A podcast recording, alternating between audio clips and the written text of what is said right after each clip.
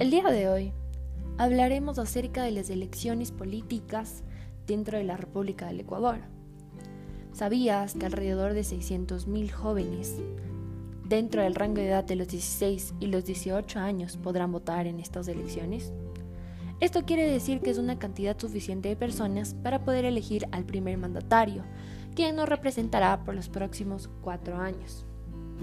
Y es por eso que es fundamental que como jóvenes entendamos la importancia, el compromiso y la responsabilidad que conllevan estas elecciones, puesto que las anteriores generaciones a cargo del sector público han quebrantado todo tipo de ámbitos, políticos, económicos, sociales y culturales.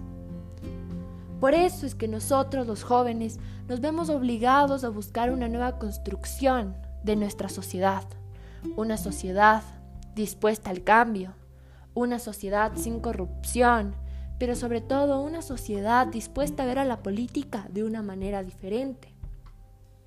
No se olviden que los jóvenes no solo somos el futuro, pero somos el presente y somos aquel presente dispuestos a luchar por un cambio.